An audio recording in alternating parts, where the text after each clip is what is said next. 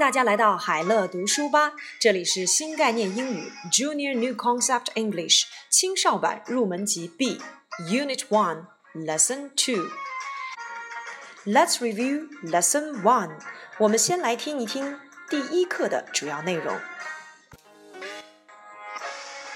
Unit 1 That's my father. Lesson 1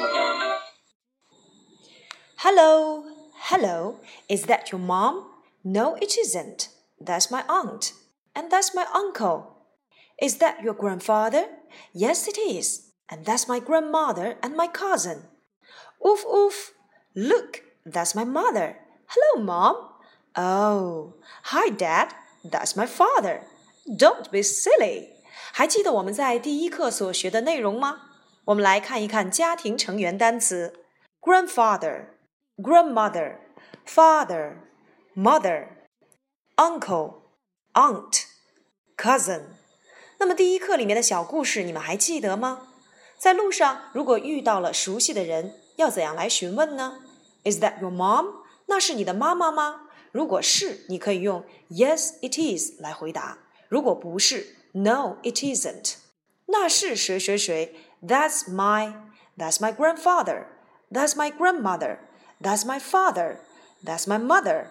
That's my uncle. That's my aunt. That's my cousin.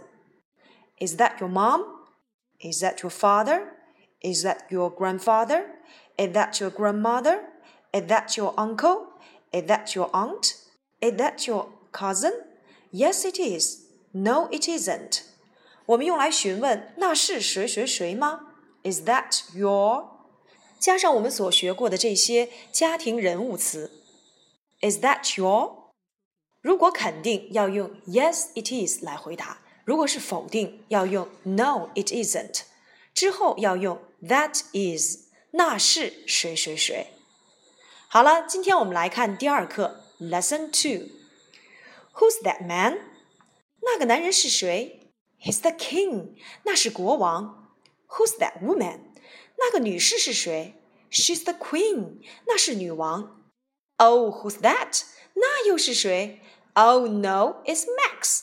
哦不，那是小猴子 Max。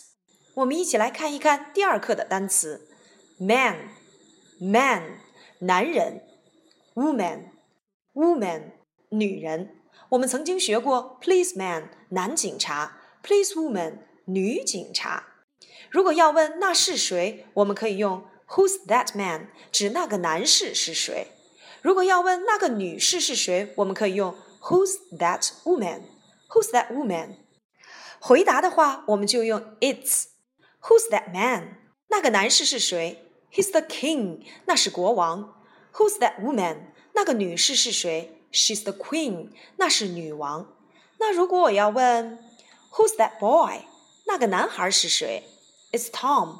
是 Tom。Who's that girl？那个女孩是谁？It's Amy，是 Amy。我们今天所学习的一个重要句式就是 Who's that man？Who's that woman？It's 他是谁谁谁。当当然，我们在这里又复习到了人称代词，表示男的他是 He is，女的她是 She is，动物它是 It is。Who's that man? He's the king. Who's that woman? She's the queen. Who's that? It's Max.